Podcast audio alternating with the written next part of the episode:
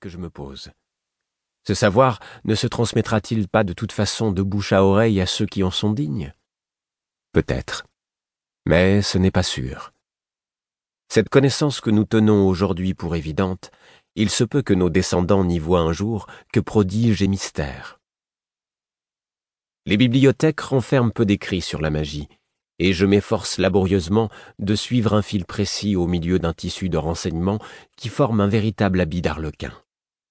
Je trouve des références diffuses, des allusions imprécises, mais guère plus. Je les ai compilées au cours de ces dernières années et engrangées dans ma mémoire, avec l'idée de les coucher un jour par écrit.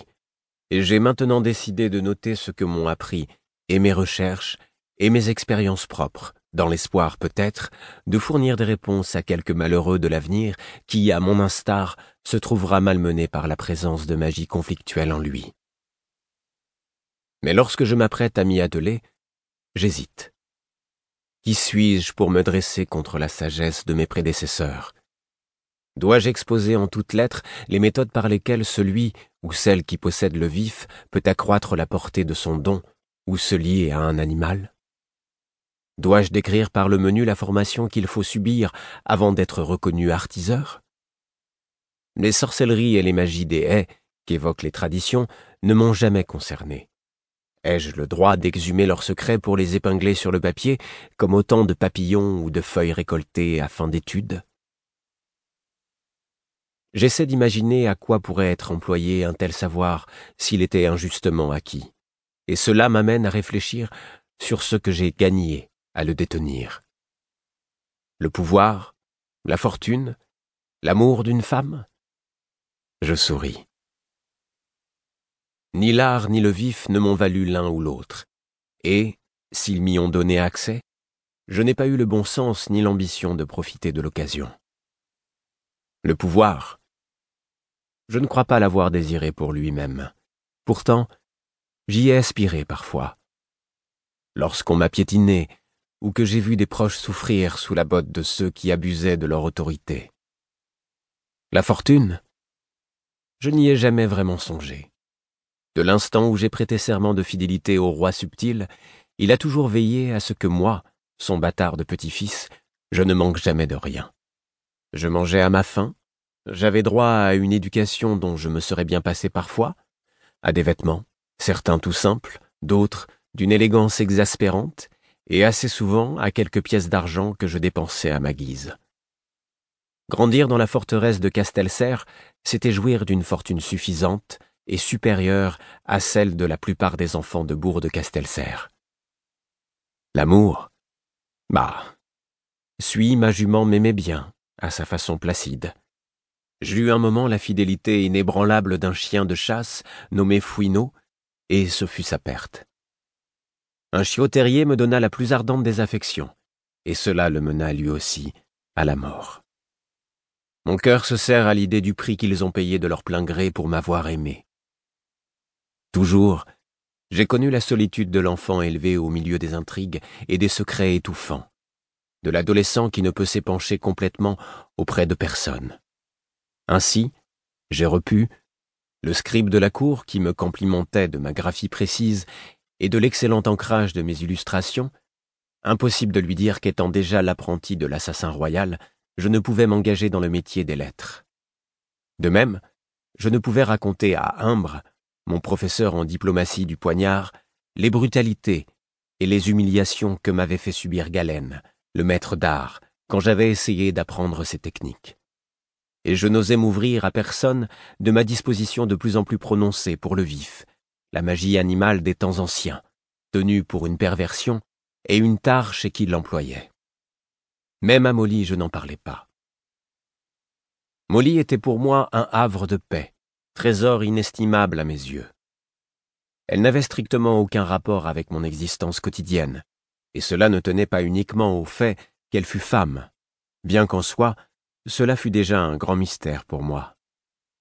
J'avais grandi presque exclusivement au milieu d'hommes, privé non seulement de mes pères et mères naturels, mais aussi de parents au sens plus large qui acceptent franchement de me reconnaître. Enfant, j'avais été confié à Buric, maître d'écurie bourru, qui avait autrefois été le bras droit de mon père, et les palefreniers et les gardes avaient été mes compagnons de tous les jours.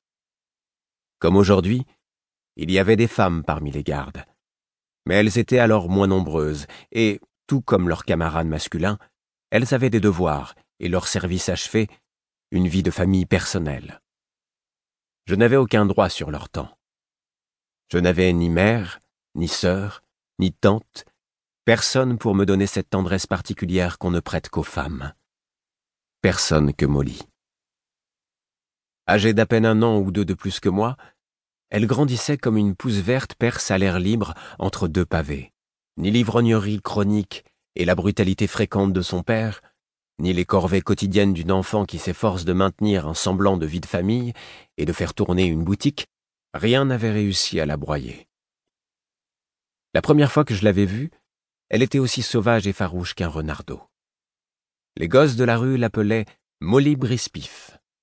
Elle portait souvent les marques des coups que lui donnait son père, mais elle persévérait à s'occuper de lui malgré sa cruauté. Cela, je ne l'ai jamais compris. Il lui bafouillait des reproches, alors même qu'elle le ramenait chez lui et le mettait au lit après une de ses bordées. Et à son réveil, loin de manifester le moindre remords de son intempérance et de ses méchantes paroles, il n'avait que des critiques à la bouche. Pourquoi la chandellerie n'avait-elle pas été balayée, des roseaux frais répandus sur le sol? Pourquoi Molly n'avait-elle pas visité les ruches alors qu'il ne restait presque plus de miel à vendre? Pourquoi avait-elle laissé le feu s'éteindre sous la marmite de suif? Je fus le témoin muet de ce genre de scène plus souvent que je n'aime à me le rappeler. Mais en dépit de tout, Molly grandissait. Et soudain, un certain été, elle s'épanouit et devint une jeune femme qui me laissa bouche bée devant son assurance et ses charmes. De son côté, elle semblait tout à fait inconsciente du pouvoir qu'avait son regard à transformer ma langue en vieux cuir dans ma bouche. Les magies que je possédais, l'art comme le vif, était inefficace contre le contact accidentel de sa main avec la mienne et ne me protégeait nullement de l'embarras où me plongeait son sourire en sorceleur. Comment décrire le mouvement de ses cheveux dans le vent, la façon dont ses yeux passaient de l'ambre profond au brun somptueux selon son humeur et la couleur de sa robe. Que j'aperçoive sa jupe écarlate et son châle rouge dans la foule du marché, et plus personne n'existait qu'elle. C'est là une magie dont je puis témoigner, et bien que je puisse en noter les effets dans mon catalogue, nul autre que Molly ne savait la manier avec autant de talent. Comment lui fis-je ma cour? Avec la galanterie maladroite d'un adolescent, en la dévorant des yeux comme un ahuri planté devant un jongleur qui fait tourner des assiettes. Elle comprit que je l'aimais avant même que j'en eusse conscience moi-même, et elle me permit de la courtiser, alors que j'étais plus jeune qu'elle que je ne venais pas de la ville et que, pour ce qu'elle en savait, je n'avais guère de perspective d'avenir. Elle me croyait coursier du scribe et palefrenier à mes heures perdues, bref, serviteur à la forteresse. Jamais elle ne soupçonna que j'étais le bâtard, ce fils illégitime qui avait éjecté le prince chevalerie de sa place dans la ligne de succession. C'était déjà en soi un lourd secret. A fortiori, ne sut-elle jamais rien de mes pratiques magiques ni de mon autre métier. C'est peut-être ce qui me permit de l'aimer. C'est en tout cas ce qui me la fit perdre. Je me laissais trop accaparer par les détours, les échecs et les douleurs de mon autre existence. Je devais apprendre des magies, résoudre des mystères, tuer des hommes, survivre aux intrigues, et pris dans ce tourbillon, il ne me vint jamais à l'esprit de me tourner vers Molly pour trouver cette mesure d'espoir et de compréhension qui m'échappait partout ailleurs. Elle était à l'écart de ces choses, elle n'en était pas souillée, et je la préservais soigneusement de leur contact. Je n'essayais jamais de l'attirer dans mon univers. Au contraire, c'est moi qui allais la retrouver dans le sien, dans le port de pêche et d'embarquement où elle tenait une boutique de chandelles et de miel, faisait ses commissions au marché et, parfois, se promenait sur les plages en ma compagnie. Pour moi, il suffisait qu'elle existe et que je puisse l'aimer. Je n'osais même pas espérer qu'elle partageât mon sentiment. Il y eut une époque où mon apprentissage de l'art me plongea dans une si grande détresse que je crus ne pas y survivre.